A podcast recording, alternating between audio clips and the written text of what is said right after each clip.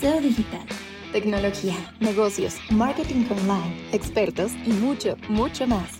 Un espacio pensado para ayudar a dueños, directores y gerentes de marca a tomar mejores decisiones. Conduce Luis Vadillo, Cristina Pineda y Andrés Costes. Comenzamos. Patrocinado por MSK, expertos digitales.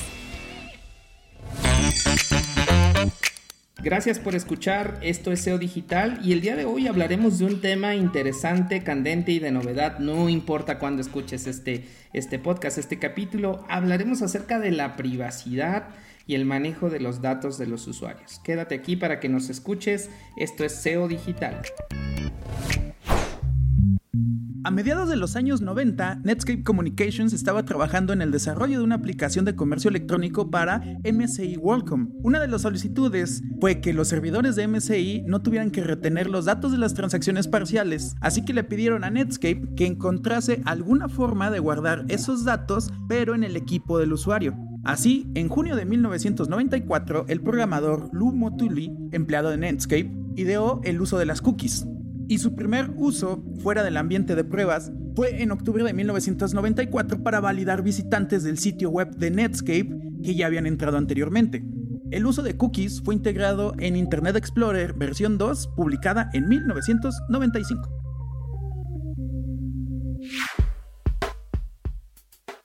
Cuántas cosas han cambiado desde 1995 hasta el 2021, que es cuando estamos grabando este episodio?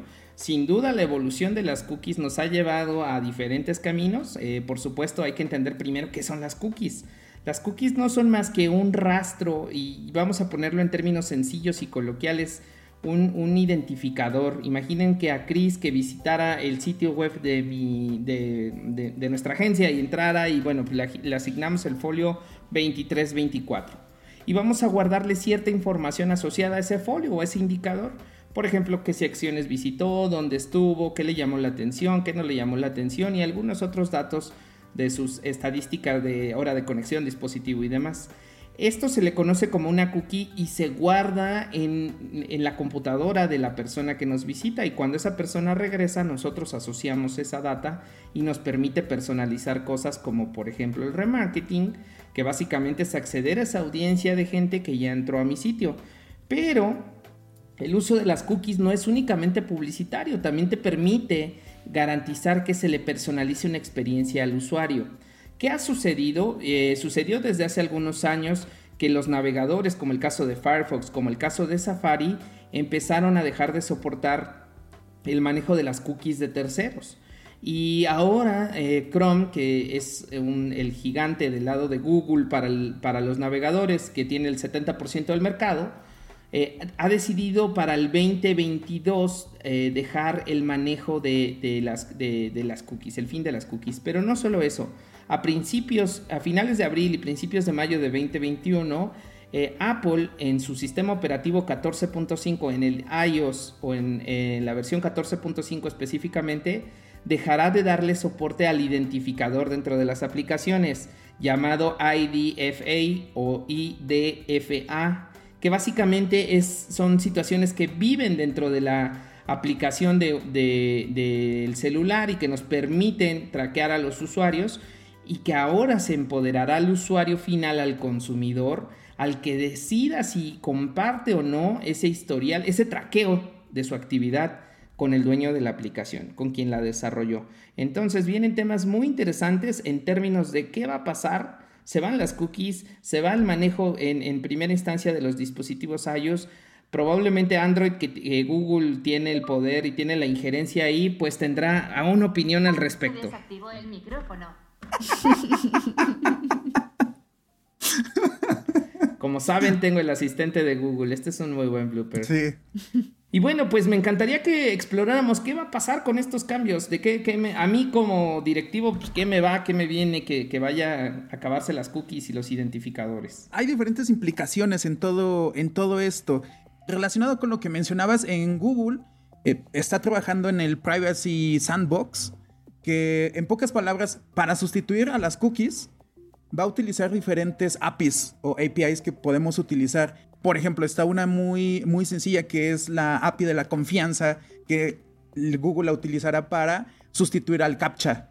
que el captcha es estas cajitas de texto donde debemos de, meter algunos caracteres y se comprueba que eres un, un humano. Aquí quiero destacar una que se llama o que tiene que ver con el aprendizaje federado de cohortes o FLOC por sus siglas en inglés, que esta tecnología consiste en generar grupos de personas, los llamados cohortes, con intereses similares y así las empresas pueden acercarse a ellos con contenidos afines, es decir, sustituir la supersegmentación que podemos tener con una, con una cookie por estos flock. Y estos flock recientemente los van a comenzar a probar en diferentes países como México, Brasil, Estados Unidos, Australia, India. Y curiosamente, no los van a probar en ningún país europeo porque no, no encaja, no encajan aún estas, eh, estas políticas, más bien esta tecnología no encaja con la GPDR, que es la, ley europea de protección de datos y, privacidad. Entonces estamos, estamos en un territorio donde hablamos de tecnología, hablamos de marketing, hablamos de legislaciones. Eh, es, bastante, bastante, bastantes implicaciones tienen, tienen que ver aquí. Y lo cierto es que al final, si lo vemos ya desde mil pies de altura, como dicen a veces, eh, los que ganan son los usuarios. O sea, creo que sí, lo que no tenemos que perder de vista es que eh, el tema de la privacidad es cada vez más importante ahora que eh, compartimos tanta data a través de nuestros dispositivos. Eh, esto, estas regulaciones cada vez se van a dar más. De hecho, aquí no se termina la conversación. Seguramente va a haber cada vez más, más, este, más candados y todo eso. Y bueno, como, como, como platicábamos, esto impacta en, diferentes aspectos de, nosotros como negocio, ¿no? Temas de marketing, temas de, de negocio y temas obviamente de privacidad. ¿Qué, va a pasar a, nivel de marketing? A nivel de marketing, sí tenemos que, prever que en, los siguientes, en las siguientes semanas, por todo este cambio que está habiendo de iOS 14, de, los cambios en, en, las, digamos, en, las políticas in-app de Apple, vamos a estar viendo en las plataformas alteraciones en términos de costos más caros, eh, menos conversiones, eh, digamos que cosas a las que seguramente no estamos acostumbrados o que no, no pertenecen como a nuestro, a nuestro promedio de, cómo se comportan nuestras campañas, sí las vamos a ver en estas siguientes semanas. ¿Qué es lo que tendríamos que estar volteando a ver como, como quien está al frente de una cuenta o de, una marca? Eh, que sí tenemos que empezar a revisar eh, cómo, cómo podemos integrar este tema de las APIs, como dice como dice Costes, el tema del sandbox de Google, eh, hacer campañas contextuales, que tal vez es algo un poquito más técnico, pero seguramente eh, hará más sentido ahora que empecemos a volver a ver eh, todo esto que estamos dejando de hacer ahora. pero me parece que en términos generales, hacia allá es a donde tenemos que empezar a voltear. Y también otra implicación curiosa es esta eh, la mayor concentración entre estos llamados walled gardens, que es decir, eh, Facebook, Google, Amazon, que basan la mayoría de sus usuarios en usuarios registrados. Definitivamente los usuarios registrados van a volverse la moneda de cambio porque dentro de, tu ecosistema el usuario registrado te va a dejar data. Por ejemplo, en el caso de Amazon te va a decir cuáles son sus categorías, y el data science, imagínate, el, ah, pues mira, Luis cada este verano procura buscar este tipo de productos para la playa o para su oficina, lo que sea. Entonces van a empezar a generarse ahí segmentos de audiencias. Definitivamente a mí me gustaría transmitir que no todo es malo. Por supuesto que el tema del empoderamiento del usuario trae consigo resultados eh, interesantes en términos de un beneficio para el usuario y probablemente a nosotros nos va a representar un desajuste un desajuste de alguna manera natural y esperado, porque todos vamos a empezar a aprender en términos eh, sencillos y coloquiales, pero por todos quisiera acotar y me refiero específicamente al tema de los algoritmos, al tema de la optimización que ya teníamos. Muy probablemente vamos a sufrir desajustes en cuanto estas eh, aplicaciones comiencen, eh, más bien estas si estos, estos software empiecen a tener estas bloqueos y este tipo de, ya no compartir esa información. Y pues vendrán términos de, este, momentos interesantes que vivir desde el lado de las marcas. Y me gustaría aprovechar este capítulo para preguntarles a Andrés y a Cris qué, cuál sería su, qué sería lo que un directivo debería de saber sí o sí del manejo de data y de la privacidad. Creo que primero, y lo habíamos mencionado en algunos episodios anteriores, eh, esta frase del tío Ben que decía, con un gran poder viene una gran responsabilidad, y la data es un, es un gran poder. Creo que lo primero es el manejo de la data, ¿no? El, el cómo lo usamos y para qué lo utilizamos.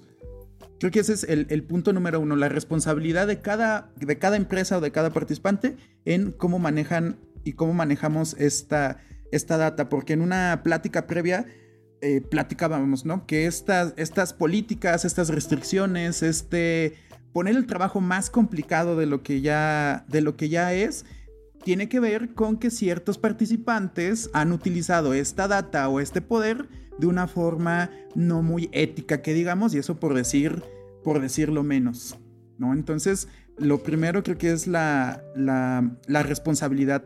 Y creo que pegadito a esto estaría la actualización y mantenerse, mantenerse al día con toda esta información, porque en, estos, en esta utilización de herramientas tecnológicas y a lo largo, y me puedo extender a lo largo de la humanidad, en todo lo que tiene que ver con tecnología hemos tenido momentos convergentes y momentos divergentes. Es decir, los momentos convergentes es cuando todos tenemos algo estandarizado, como eran las cookies, y sabemos cómo sirve y lo podemos utilizar como nosotros queramos. O momentos divergentes donde, ahora creo que llega uno de estos, donde eh, ya no vamos a tener esta herramienta o esta tecnología y, por ejemplo, Google, va, va a, proponer este o está trabajando en el Privacy Sandbox Apple está trabajando o las políticas que está poniendo en el iOS 14 es como su respuesta, aunque pueden decir algunos que no es exactamente las cookies, tiene que ver con el tema de privacidad y el manejo de datos. Entonces es estar preparados para saber cómo utilizar las herramientas que vamos teniendo y de ser posible tener herramientas propias. Y creo que el CEO tiene que tener la cabeza en cómo le hacemos un ecosistema a nuestros usuarios. Creo que un ecosistema propio, no importa el tamaño de tu empresa, un ecosistema propio creo que siempre va a ser de gran utilidad para ti, para ti empresa y para tu negocio y para el usuario y su experiencia de consumidor. Yo, yo sumaría dos puntos importantes. El primero, eh, irnos a pulir la, la, First Party Data que tenemos, o sea, la data propia de nuestros sitios. Muchas veces eh, nos hemos encontrado con marcas grandotototas que no tienen bien instalado su código de, seguimiento, ¿no? Entonces creo que pulir, asegurar que tenemos una muy buena medición de lo que sí es nuestro, creo que nos puede ayudar bastante en este cambio que estamos viendo. Y la otra un poco de la mano de lo que decía este Costés, tiene que ver con la publicidad de valor. O sea, si, si algo hace que, los usuarios quieran bloquear eh, la publicidad y los anuncios y dejar de compartir también ciertas cosas, es que eh, pegado con la, con la parte de, la responsabilidad y lo ético, también está en, en la calidad de cosas que estamos, eh, que estamos sacando como marcas. Creo que en la medida en la que pongamos muchísimo más atención en la creatividad, el valor que podemos ofrecer a través de eso, pues va a ser mucho menos, eh, digamos, como mucho menos perceptible esto de que estemos, estemos dejando que, que nos que nos pongan este seguimiento para que nos ofrezcan este tipo de valor o este, este tipo de data, ¿no? Entonces yo me iría por eh, que pulan bien la medición de la first party data que tienen y que eh, pongan foco en la publicidad que están haciendo. Creo que es muy valioso esto que menciona Chris con el tema de, yo lo uniría a construcción de marca, porque a nivel usuario, por ejemplo, en el iOS 14 que te llega una notificación y tú como consumidor puedes decidir si das tu aceptación o no a que te siga. Si es una marca que ni conoces o que no tienes una opinión positiva de ella, vas a decir por qué quiere mis datos, por qué me quiere seguir. O si es una marca a la que tú valoras y está en tu estima como consumidor, creo que ahí también hay un tema, un tema clave. A mí me gustaría cerrar con ese comentario que todas las transacciones tienen que estar basadas en mantener tu promesa de marca. ¿Cómo asocias esto a tu promesa de marca? ¿La personalización te ayuda a tu promesa de marca? Definitivamente va a haber un desajuste en el tema de los costos por adquisición a los que nos dedicamos como nosotros al tema del performance, donde podemos ver incrementos y donde podamos ver ciertos, dejemos de percibir información de ciertas fuentes, pero eso no significa que el mundo se vaya a acabar como nosotros lo conocemos. Son reconfiguraciones de alguna manera naturales que han sucedido a lo largo de la historia de, de, de estos procesos digitales. En los últimos 20 años el mundo ha cambiado sustancialmente y seguirá cambiando.